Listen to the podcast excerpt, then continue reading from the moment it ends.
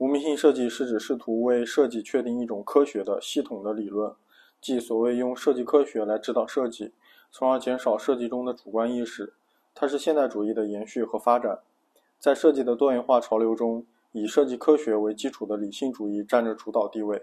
它强调设计是一项集体的活动，强调对设计过程的理性分析，而不追求任何表面的个人风格，因而体现一种无名性设计的特征。无名性设计改变了许多电器产品的形式。六十年代以来，以无名性为特征的理性主义为国际上一些引领潮流的大公司所采用，如荷兰的飞利浦公司、日本的索尼公司、德国的布劳恩公司等。对于这些大公司而言，无名性意味着减少设计师个性风格，而突出企业产品的总体特征。在办公机器设计上，无名性更为明显。无论是复印机还是计算机，造型都十分稳健。